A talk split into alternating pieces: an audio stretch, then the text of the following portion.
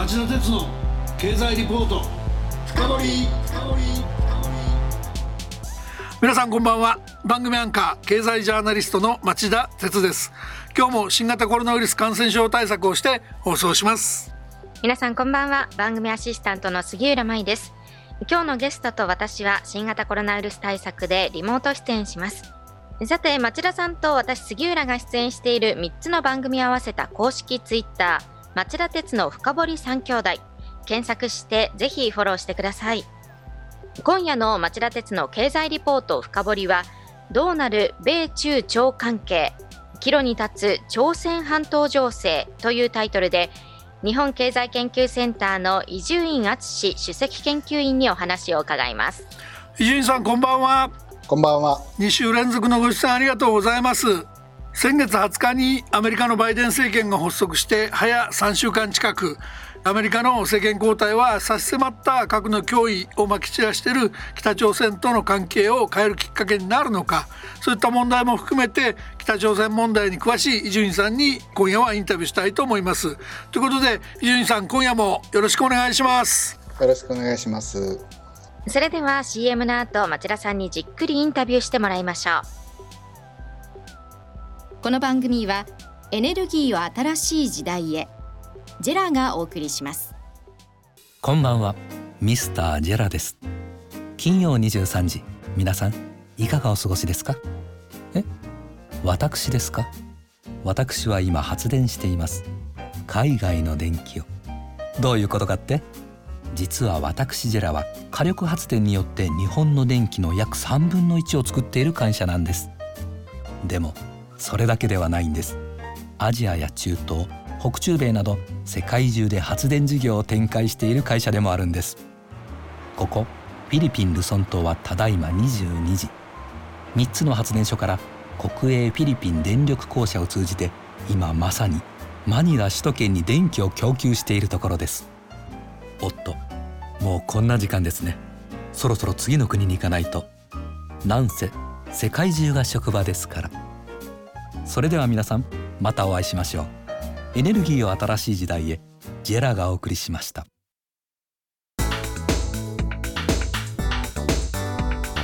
町田鉄の経済リポート深掘杉浦さんまず伊集院さんのプロフィールを紹介してください。はい。伊集院さんは1985年に日本経済新聞社に入社ソウル支局長や政治部デスク、中国総局長などを経て、2013年に日本経済研究センターの主任研究員に就任されました。現在はセンターの首席研究員をされています。はい、杉浦さんありがとう。それでは早速伺っていきましょう。トランプ前大統領に代わってバイデン氏がアメリカの大統領になったことで、米朝関係にどんな変化が予想されるんでしょうか。そうですね。あの、まあ、トランプさんという、まあ、大役者が去ったということで、あの、朝鮮、えー、半島情勢っていうのは、まあ、かなり大きな、まあ、変化があるかもしれません。あの、ご承知の通り、まあ、トランプ大統領はですね、あの、当初はもう最大の圧力というようなことで、まあ、非常に緊張も高まったわけですけれども、あの、後半になりますと、まあ、史上初めての米朝首脳会談なども実現してですね、非常にダイナミックな動きを示したわけですけれども、まあ、あの、この動きはもうトランプ大統領個人のそのアプローチによるが多かったわけですけれども、まあ、そのトランプ大統領が去ったということで、あの、トランプ以前の状況にですね、まあ、後戻りというようなことですね。うん、まあ、あの、その時点では、えー、その北朝鮮の核の脅威が高まる中で、まあ、いろんな、こう、シナリオが想定されてたわけですけれども、まあ、先ほど申し上げたような最大の圧力から、まあ、それこそ、まあ、対話路線までですね、まあ、いろんなシナリオがあったわけですけれども、そのシナリオがまた、あの、並列するようなですね、えところに逆戻りというようなことだと思います。あと、まあ、変化というと、あの、スタイルの変化ですね。これ、あの、先週の米中関係の話でも言いましたけれども、まあ、今度はもうトップダウン型のそのトランプさんから、まあ、ボトムアップ型の、えー、バイデンさんというような、あの、外交のスタイルが、まあ、変わってきますので、あの、米朝の関係も、まあ、その影響を受けるというようなことです。あの、バイデン大統領は、まあ、先だって、えー、韓国の文大統領と、まあ、電話で、まあ、話しましたけれども、まあ、あの、過去のやり方は好ましくないというようなことで、えー、要するに首脳会談ありきのようなですね、まあ、パフォーマンス重視のようなやり方はやはりこの好まないというようなことですね。あの、同盟国、関係国との連携を重視していこうというようなことだと思います。なるほどね。あの、一方、そういうバイデン氏のこと、えー、北朝鮮側はアメリカの政権交代をどう受け止めてるんでしょうか。また、あの、北朝鮮については経済難が伝えられてますけど、えー、内情はどうなんでしょうか？あの、このアメリカの政権が変わったということに関してはですね、あもちろんその北朝鮮は非常な関心を持ってきたんだと思うんですけれども、あの、実は報道ではですね、あまりこう触れてなくて、あの、本当にさらっと紹介しただけでですね、あの、あまり評価には踏み込んでいないですね。ただまあ、あの、実際としてはですね、あの、やはりトランプ大統領へのこの未練というのが、まあ、相当あるんだと思いますね。あの、まあ、北朝鮮にとっては、やはりその、アメリカがですね、まあ、安全保障の、まあ、最大の、あの、まあ、対抗する相手でもあると同時に、まあ、このアメリカを突破すると、その国際関係開けるということで、もう対米関係が要するに外交の肝なわけですよね。はい、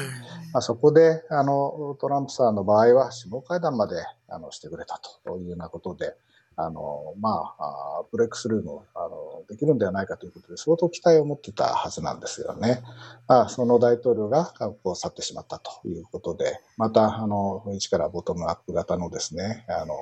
外交をしなければいけないということで、まあ、あのやはり、まあ、未練がああるのと同時に、じゃあ今度は新しいその政権とどう向き合うのかということを、まあ、考えているところだと思うんですね。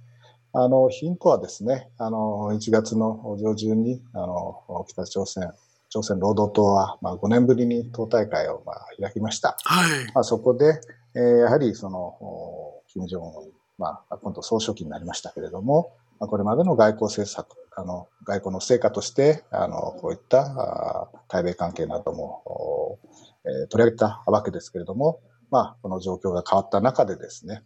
アメリカが私的であると、まあ、メインの敵であるというような、今度は表現を使いまして、うん、あの、党大会の後の軍事パレードでも、まあ、あの、新型の兵器ですね、を、まあ、披露したりしたわけですね。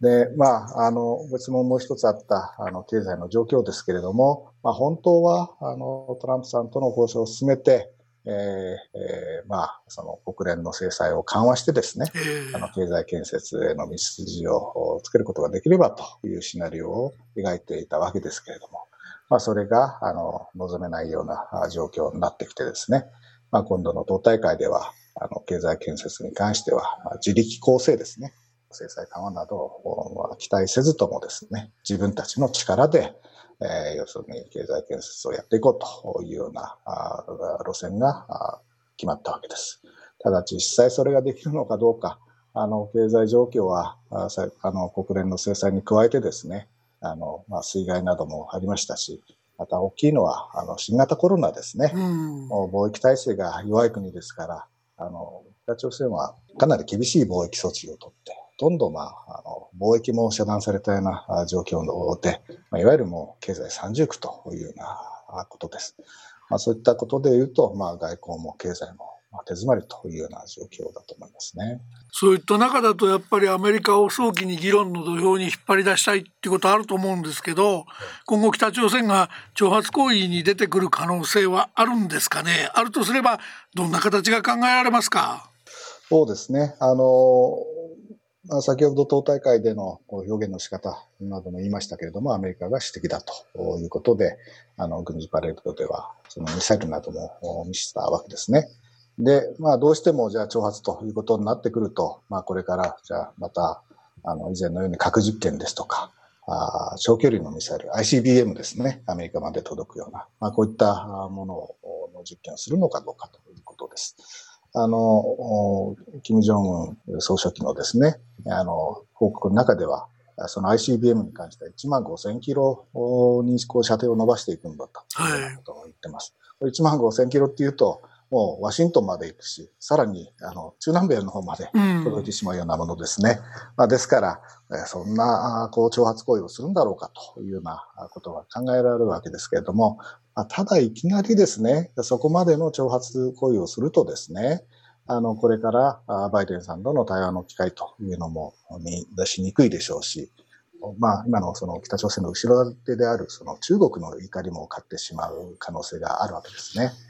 まあ、そういった意味からすると、まあ、仮に挑発行為を行う場合はですね、あのいきなり ICBM というよりも、その短距離のですね、ミサイルの、えー、まあ、真実を使ったものですとか、あるいはその潜水艦発射型のものですとか、まあ、周辺国にとってはかなり脅威ですけれども、まあ、アメリカ本土には直接の脅威でなかったりとかですね、まあ、あの、いきなり強い反応を起こすものではないレベルのものから、あの、挑発を行っていく可能性がありますね。あの、まあ、日程的には、実はあの、3月、春にいつもその米韓の軍事演習があるんですけれども、あの、まあ、ここで、えー、その米韓がどのようなあの規模で、どんな形の演習をするのかということに応じてですね、あの、まあ、北朝鮮が反応する可能性があるのかなというふうに見ています。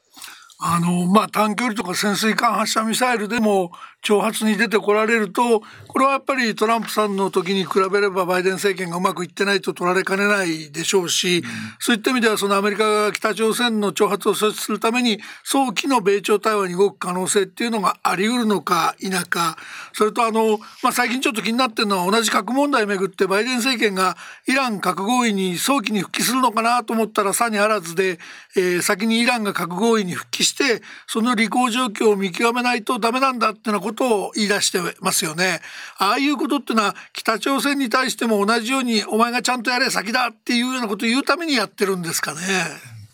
そうですね。あの、まあ、ブリンケンさんの発言は、やはり、まあ、就任当初ということですので、あの、こう、原則論ですよね。あの、もう、このレトリックを逆にすれば、あの、まあ、イランが合意を遵守するんであれば、アメリカも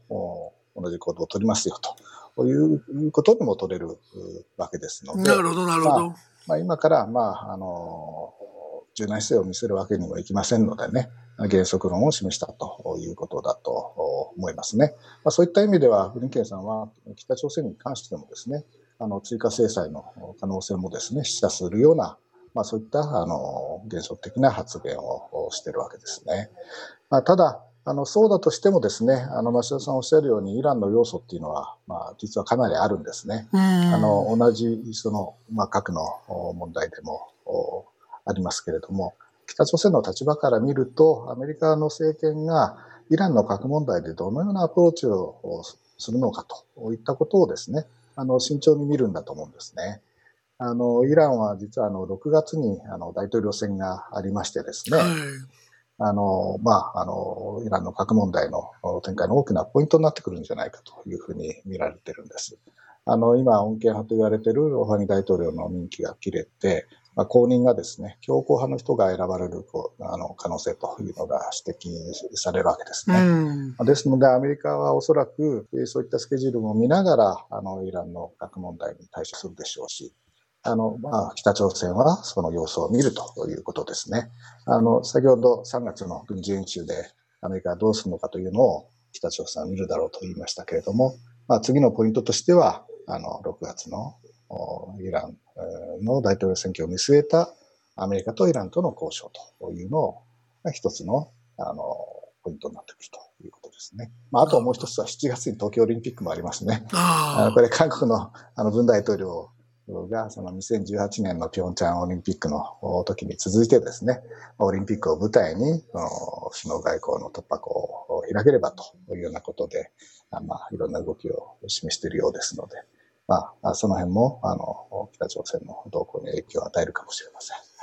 なるほど。まあもうあっという間に時間過ぎちゃって今日最後の質問になるんですけどもあのアメリカの政権交代に伴う北朝鮮外交の変化っていうものが朝鮮半島情勢自体をどういうふうに変えていく可能性があるのかそれで日本はそれに対してどう対応していくべきだっていうところも伺っていいでしょうか。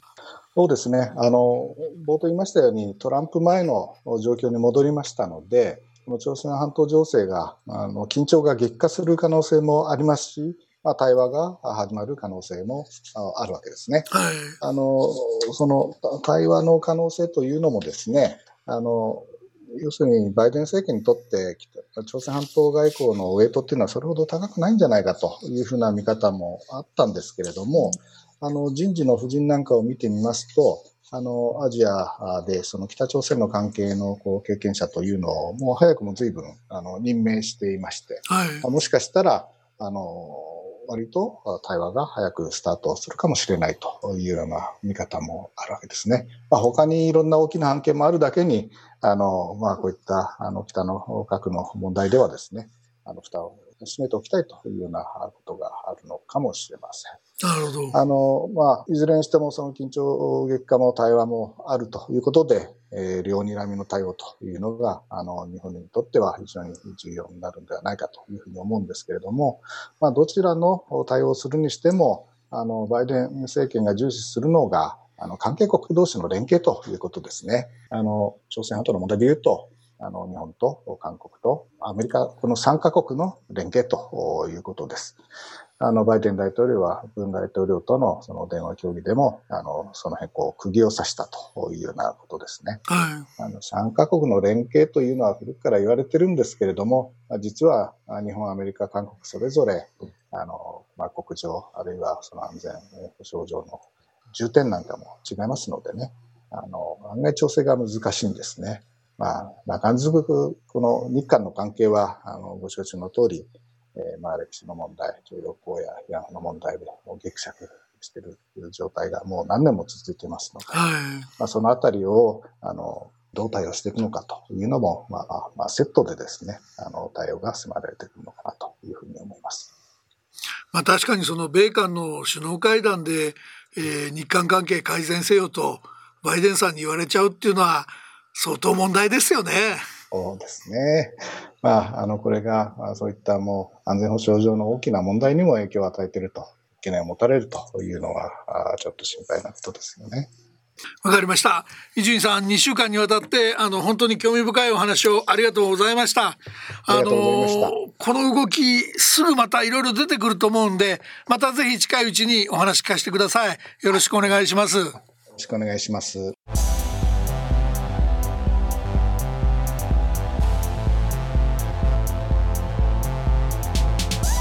さて杉浦さん今日の伊集院さんのお話いかがでしたか？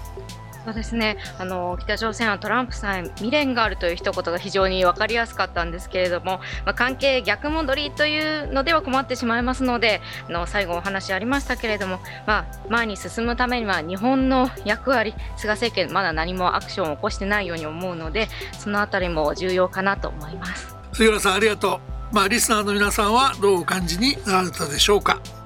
えー、来週は緊急事態宣言ステージ2まで継続をと題して、えー、日本経済研究センターの小林達夫政策研究室長に新型コロナ対策の今後どういうふうになっていくのかあるいはどうあるべきなのかという話を伺おうと思っています。それでは来週も金曜夕方4時の町田鉄の経済ニュースカウントダウンからスタートする3つの番組でお耳にかかりましょう。それでは皆さん